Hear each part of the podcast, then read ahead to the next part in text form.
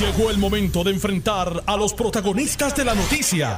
Esto es el podcast de En Caliente con Carmen Jové. Esto me lo había dicho usted, pero no se había concretado, pero ya es oficial que van a radicar un proyecto para establecer la Oficina Municipal de Epidemiología. Ya es oficial, ya es oficial. La Cámara de Representantes, por medio de Juan José Santiago, el Orlando, Orlando Aponte y Sol Higgins, van a radicar un proyecto de ley que va a oficializar las oficinas eh, de rastreo municipal eh, por varias razones. Número uno, para evitar esto que está pasando, ¿verdad? Que un empleado que, que no es una figura que establece política pública venga a cambiar algo que está funcionando. Número dos, eh, porque ahora mismo estamos en una etapa muy crítica como para que desmantelen el sistema.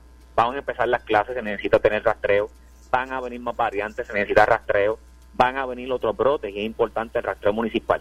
Y por, y por, otra parte, Carmen, hay que manejar el asunto de manera municipal en términos de los brotes que puedan venir del dengue, de la influenza, de otras cosas. Y yo creo que esa información que levanta la oficina de rastreo es importante. Amén de que. Cuando le traje el tema de los brotes al doctor Becerra, me dijo: no, no, no, eso no son brotes, son clusters, porque eso es entre familias. Mira, lo importante que son muchos contagios de cantazo. Póngale el nombre que usted quiera.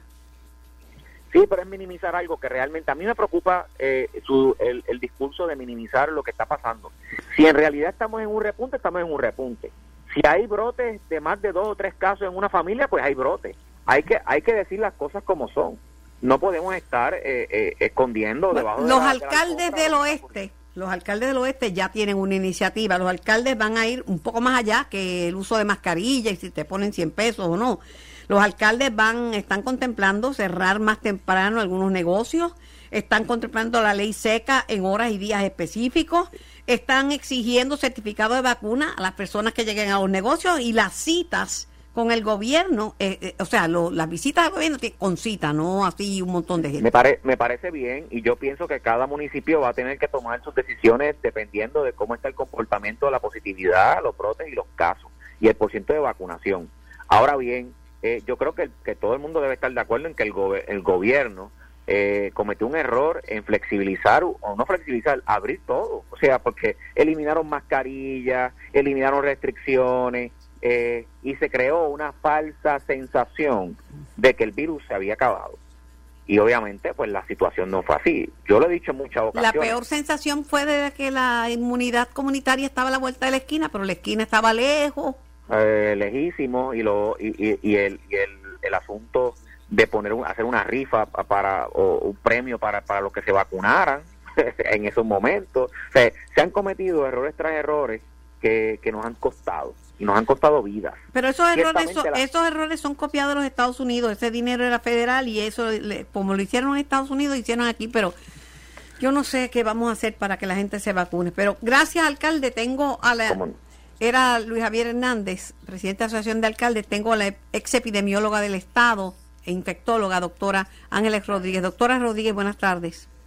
Buenas tardes a usted y a su radio audiencia. Bueno, estoy un poquito más tranquila porque se están dando cuenta que lo que lo que hemos estado diciendo no es por criticar, en verdad hay un repunte y ya pues eso de que porque te vacunaste, quítate la mascarilla, no es así y el oeste el oeste está tomando medidas un poco más verdad de las que pueden tomar los alcaldes porque y oiga yo no quiero que cierren los negocios yo no quiero volver a cerrar a Puerto Rico yo lo que quiero es un poco de sensatez y de prudencia. Eso es correcto o sea en, en situaciones como las que estamos que estamos bregando con una enfermedad emergente que estamos bregando con una transmisión aérea eh, hay que ser muy cauteloso de cómo se maneja la situación porque en ausencia de un tratamiento, y gracias a Dios que tenemos una vacuna muy efectiva, pero en ausencia de un tratamiento lo, lo que hay que concentrarse es en salvar vidas. Y para eso pues tenemos que controlar la transmisión del virus. Definitivamente, definitivamente. Hoy el gobernador tiene una conferencia de prensa. No sé si va a hablar más de las mascarillas, aunque ya sería académico, porque ya eso se sabe, o es que va a hablar de la vacuna compulsoria. No Bueno, eh, yo, como usted sabe, soy una proponente de la vacunación compulsoria, pero creo que se debe hacer de forma que sea bien recibida y pues el Ejecutivo tiene que pensar bien cómo va a llevar este mensaje si es que eso es lo que decide hacer. Claro, porque tampoco puede ser que no pueda aguantar a nadie, amarrar a nadie para vacunarlo. Bueno, hay formas en las cuales se puede ir vacunando a toda la población eh, de manera compulsoria sin violentar derechos. Por ejemplo, hay profesiones que yo lo llevo diciendo mucho tiempo, que hay profesiones que debe ser compulsoria la vacunación. Pero no, no, no nos escuchan. No nos escuchan. ¿Se acuerda que yo, cuando yo comenté de la pediatra que en paz descanse, que falleció y decía, Dios mío, ¿cómo estaba sin vacunar? Una persona que brega con, con, con pacientes estaba sin vacunar y hay enfermeros y enfermeras que tampoco se quieren vacunar. Sí, no se quieren vacunar y terapistas y diferentes personas en el área de la salud, el área del servicio directo como es los alimentos, el área de la seguridad, los policías, los bomberos, los maestros. Esos son eh, grupos profesionales que tienen que estar vacunados porque no es para protegerlos a ellos, es para proteger a la gente a la que ellos eh, le dan servicio. Y Macron lo hizo bien claro, si tú no te vacunas y eres maestro, no vas a dar clase y no vas a recibir un sueldo. Y eso es una buena eh, fórmula porque tú tienes la decisión de no vacunarte. Ahora yo tengo la decisión de no darte trabajo no pagarte un cheque. Porque hay que dejar la ignorancia. Esto va más allá de los derechos personales. La información está la evidencia está, los datos están, el motivo está. Y todavía no quieres vacunarte, pues fantástico, pero no puedes ir a tu trabajo si trabajas en algo que, que tenga el servicio directo, no puedes ir presencial a la escuela.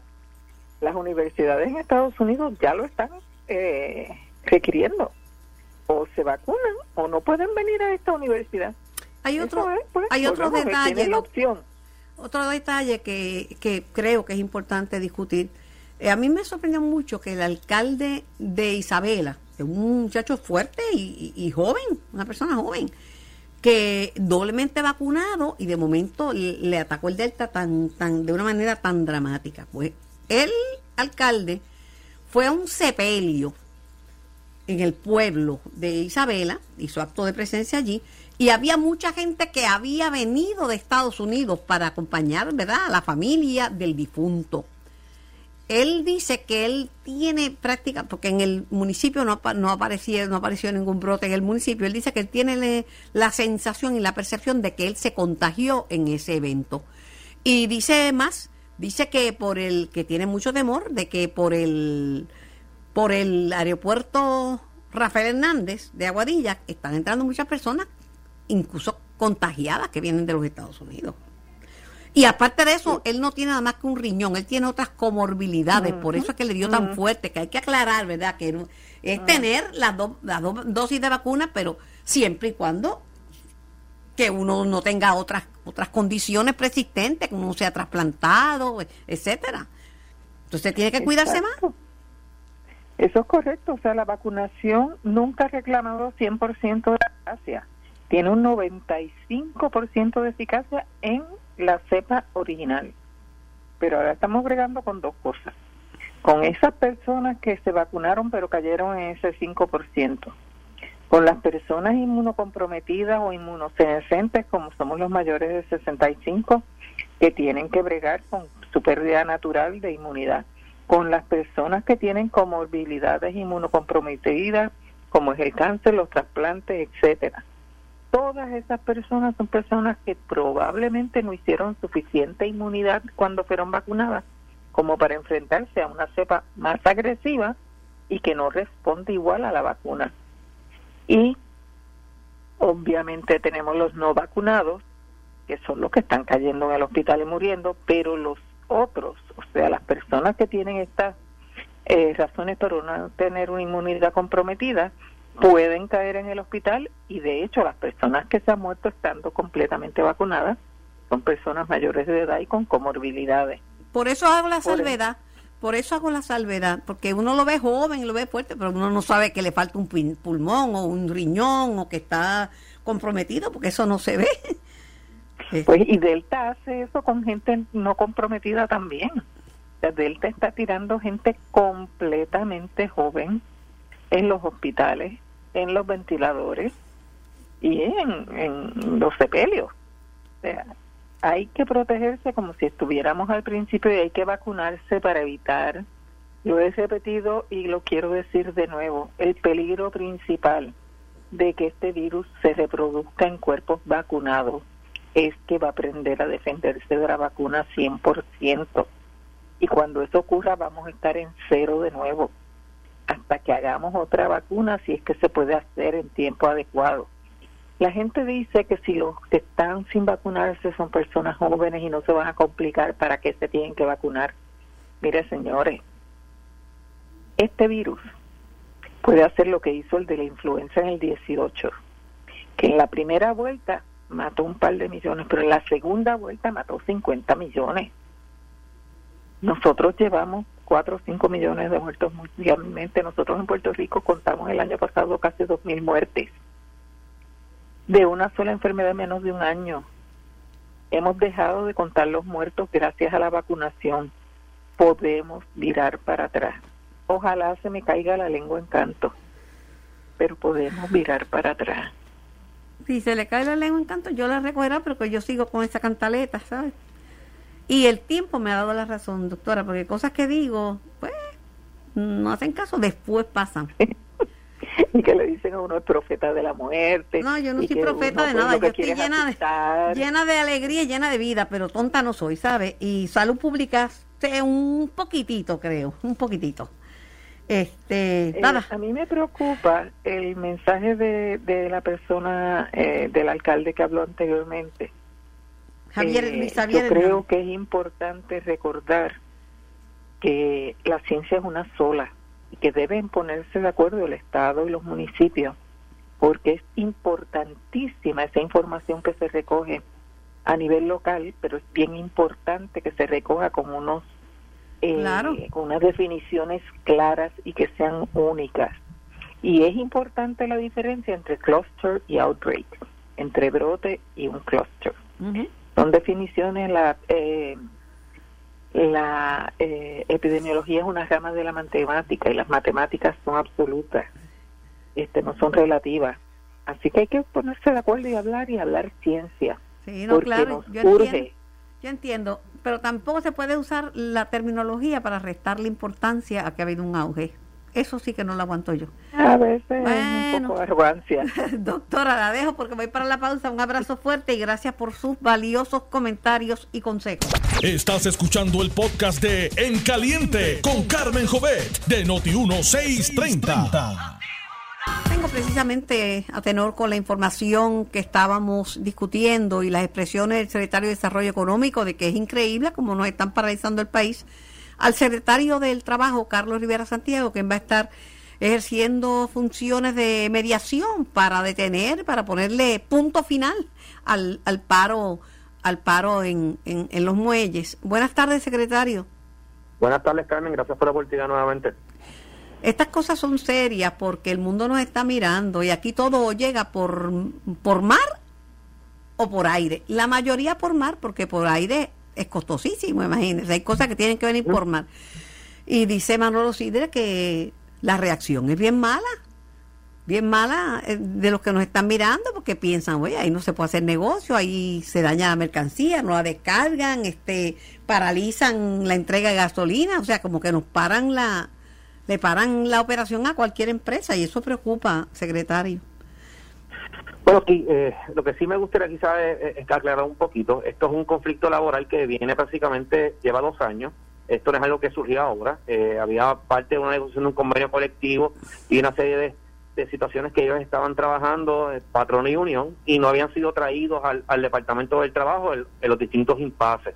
La semana pasada tuvimos en conocimiento, inmediatamente el negociador de conciliación y arbitraje se comunica con ellos, estamos llegando, estamos ya en conversaciones y escuchando las posiciones de las partes para ver cómo podemos resolver de manera inmediata y de igual manera pues ayudarlo, asistirlo como mediador para cualquier controversia se solucione. Pero parece que en muelle, parece que en los muelles es distinto al Frente Amplio de Camioneros. Parece que en los muelles hay como que ya el patrón nos quitó los puntos que había radicado ante la Junta Nacional de Relaciones de Trabajo. Eso es bien importante. Y este y además que la Unión, y esto hay que decir las cosas como son. La Unión, la isla 1740, ha estado descargando eh, eh, mercancía perecedera para que no se pierda, para que no se dañe, medicamentos y, alimentos. Correcto. Correcto, Carmen. Hemos estado en diálogo y las partes en ese sentido, eh, lo que son medicamentos, eh, eh, lo que son alimentos perecederos, lo que es medicina. Eh, así que en este sentido, ellos han, sido colaboradores, ese tipo de vagones ha ido bajando, no deja de, ¿verdad? no se deja al lado que hay todavía un conflicto, una controversia, y lo estamos trabajando para esa conciencia en ese tipo de productos. Y esto pues distinto a los camioneros es una relación obrero patronal eh, donde como mencioné se estaba negociando un convenio colectivo y hay una unión reconocida que también tiene hay unos derechos que también tienen sí, no, no, no es igual. Aunque tiene que ver con muelle aunque tiene que ver con mover mercancía no es lo mismo. No es lo mismo perfecto y hay, y hay todo un, y hay un sistema legal todo un sistema legal precisamente para trabajarse con este tipo de situaciones y yo espero que así sea, porque imagínense, si no, Puerto Rico lo más que ha estado es paralizado. Puerto Rico está paralizado por cuestiones que no están ni siquiera bajo nuestro control. Paralizado por, por, por, COVID, paralizado por una quiebra, paralizado por mil... Oiga. Por eso que quería calificar esta situación que es muy distinta, así que en ese sentido, pues ya hay un andamiaje legal, hay una manera de trabajar, se lo estamos trabajando y acabamos casualmente de hablar con las partes y estamos en el diálogo continuo para buscar soluciones. Así que vamos en ese proceso. ¿Usted cree que podríamos tener la buena noticia mañana de que esto se acabó y ya no va a haber vamos a hacer nuestros mejores haberes y, definitivamente es lo que todos buscamos, así que vamos a seguir trabajando en esa dirección y esperemos que sí, que podamos alcanzar algún tipo de acuerdo temporero y, y luego entonces con calma las partes poder sentarse e ir trabajando una, una serie de diferencias que ya habían eh, lamentablemente por mucho tiempo y que no, no nos había notificado el Departamento del Trabajo, pero aquí estamos dando la mano. Mira, hay que ponerla, hay que poner a Puerto Rico primero, porque le decía yo a Ferdinand Mercado, y si alguien dice que va a cortar el agua en todo Puerto Rico, Voy a paralizar el país porque voy a cortar el agua. Mire, eso, eso es una acción criminal. Y si no hay si no está legislado, alguien tiene que legislar que no se le puede cortar este la sangre al país. Definitivo. Y, volvemos, hay que distinguir lo que es lo que emana de un derecho laboral que tienen los trabajadores y tienen derecho a ir a la huelga y que es una unión a lo que ocurre con otro tipo de, de verdad de manifestaciones o actos que puedan hacer. Por eso es que esta situación es muy distinta y, y por eso es que no podemos generalizarle que esto necesariamente es una anarquía o es una situación que, está fuera del marco de la ley o que no se puede atender. No, y han estado poniendo de su parte. Eh, está usted, digo, negociar es un arte, pero está en el mejor momento porque el patrono quitó los cargos que había puesto en la Junta Nacional de Relaciones de Trabajo. Es un paso de avance en una negociación Correcto. Y la Unión dijo, pues mire, yo voy a evitar que se pierda mercancía perecedera, que no lleguen los medicamentos y que se interrumpa la cadena de suministro de alimentos. Definitivo. Así que se ve la buena fe y definitivamente pues, eh, quieren trabajar en conjunto para ver cómo solucionamos esto. Es importante que se haga. Me sigue el fraude al PUA, perdona que le pregunte de lo mismo. pero... sí, lamentablemente ahora pues se está dando más lo que es el fraude al desempleo, eh, distintos esquemas de fraude, eh, muchos patronos recibiendo notificaciones de personas que han reclamado contra sus pólizas y algunos no son ni empleados de ellos o le han robado la identidad, así que lamentablemente el fraude continúa, tanto para como para He escuchado, no sé si estoy equivocada, que hay empleados fantasmas solicitando desempleo. Sí, eso mismo es lo que eh, estaba indicando, que hay, hay patronos recibiendo notificaciones de personas que le están reclamando desempleo y no son empleados de ellos o robaron la identidad de algún empleado. Así que eh, son casos que se están investigando y se están haciendo referidos. Bueno, pero las ayudas no son eternas, el, se acaban. So, así, Carmen, ya el 4 de septiembre, estamos hablando poco más de un mes, eh, lo que queda de estas ayudas, así que es importante las personas que también vayamos haciendo esa transición al mercado laboral y vamos a continuar haciendo ferias de reclutamiento y la próxima va a ser el 6 de agosto en Ponce. Las ferias, la feria, pues a mí lo que me da pena que se pone mucho empeño en estas ferias de empleo y pues no a mucha gente, secretario. Pues nosotros eh, ha ido aumentando en comparación como había en el pasado. Nosotros pues vamos a seguir haciendo la verdad las actividades porque nuestra responsabilidad promover el empleo, eh, ofrecer esas oportunidades a, a, los ciudadanos en Puerto Rico y que puedan ver las distintas opciones de trabajo obviamente pues ya depende de, cada individuo, ¿verdad? Al final del camino, si se une o no a la fuerza, a la fuerza trabajadora. ¿Ha bajado el número de, reclamaciones o sigue alto en el desempleo? Ha bajado, eh, más o menos estamos en 55 mil eh, reclamaciones activas, se ha mantenido más o menos estable en ese número en las últimas por lo menos dos semanas, eh, pero en comparación en un inicio que eran sobre 100 mil, pues sí, ciertamente pues, ha, disminuido. Lo importante es que la gente llene correctamente el formulario porque muchas veces esos puntos controvertibles vienen por un error que comete uno mismo llenando los formularios y gente que merece recibir esas ayudas no las recibe y gente que no se las merece lo hace bien y carga con chavos que no le pertenecen. Definitivo que la, gran cantidad de solicitudes, a veces personas que no le corresponde el beneficio o, situaciones de fraude, pues le están quitando el tiempo y el espacio a, a los limitados recursos del departamento para atender entonces los que sí son acreedores del beneficio. Ahora mismo, secretario del Departamento del Trabajo, licenciado Carlos Rivera Santiago, ¿cuál es su principal dolor de cabeza en el departamento? Lo que más le preocupa en este momento, aparte de que está negociando y mediando entre una unión y un, y un patrono. Bueno, definitivamente el desempleo sigue siendo el, número uno, pero ahora mayormente es qué va a ocurrir después del 4 de septiembre, eh, cómo nosotros ayudamos y aportamos a que las personas comiencen gradualmente a trabajar, que es lo que estamos haciendo a través de la feria eh, para que no se afecte aún más la economía, que sabemos que una vez se vayan estos fondos federales el 4 de septiembre, pues va a haber eh, va a haber un golpe económico y queremos minimizar ese golpe. Bueno, pues le agradezco su tiempo, le agradezco su, su participación y la información y le mire, le deseo lo mejor, le mando buenas vibras para que pues, para que sea sí sí sí ahí estoy harta de conflictos sabe con J demasiados conflictos me quitan me quitan la alegría y quiero ver a mi país. sí, pero quiero ver a mi país ponerse de pie, quiero ver cómo echamos hacia adelante, porque hemos tenido muchas cosas encima y hay que despejar el camino para que la gente pues esté mejor. Gracias, secretario. Un abrazo y que esté bien. No le pegue ni un belloncito, ¿sabes? Eres secretario del Departamento de Trabajo. Tengo al secretario de Recursos Naturales. Buenas tardes, señor secretario Machargo. Saludos. Oye, eh, Vamos a hablar de sol y playa en Rincón. Están pidiendo su cabeza a grito. De más de una forma. Sí, de más de una forma, porque hay quien pide que lo voten y hay quien dice que, pues, que le deben limpiar el pico. Desgraciadamente. ¿Y cómo se siente usted en medio de, de estos vientos tan fuertes? Bueno, eh, como estamos enfocados en nuestro trabajo y estamos enfocándonos en, trabajar los casos de la forma más profesional posible dentro del derecho, pues estamos satisfechos con lo que hacemos y, y, tenemos siempre la actitud positiva ante la vida. ¿Ha pensado en renunciar ante los que piden eh, su cabeza? Bueno, yo, siempre sabemos que estas posiciones envuelven casos controversiales, casos difíciles que van a generar mucha presión y que eso es parte de lo que viene con el territorio. Pero usted, motu propio, no está diciendo, mire, yo me voy porque no aguanto esto. Eh, no, no, no, no, no. Nosotros seguimos nuestro trabajo y mientras yo cuente con la confianza del gobernador, seguiremos aquí en el departamento. ¿Le afectó eh, la amenaza de muerte a través de un sistema de radio? Bueno, a mí no, a mi familia sí. Explíqueme. Pero no, pues, cuando eh, escuché la, noticia ayer, pues, pues lo, tuve que compartir con mi, con mi familia y, y, se afectaron, claro que se afectaron porque se preocupan por, por mí. Pero usted no se sintió, no le preocupó, no sé si o sí. Bueno, mire, eh, Carmen, yo estas cosas, ¿verdad? De, pasar de ser un ciudadano privado a un funcionario público, hay veces que hablan de uno y, uno lo ve como si estuviesen hablando de una tercera persona que no fuera con uno.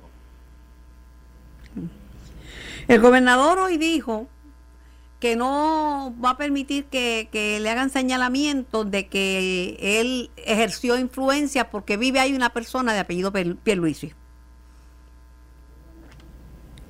Él dice que no tiene nada que ver con eso y que él no otorga ningunos permisos y que ni, ni, sabía que vivía ahí una persona de apellido Pierluisi. Sí. Pero lo más que han criticado el secretario es que usted dio como para atrás y para adelante con el tema de la permisología de, de la construcción de esa piscina.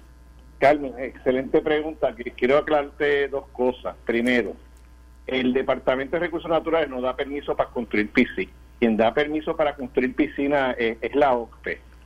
Eh, nosotros, nuestra intervención en, toda esta situación fue... Eh, secretario, yo, secretario, yo lo sé, pero eso es lo que están diciendo. el comentario es que usted dio para y para adelante con un permiso de para construir una piscina.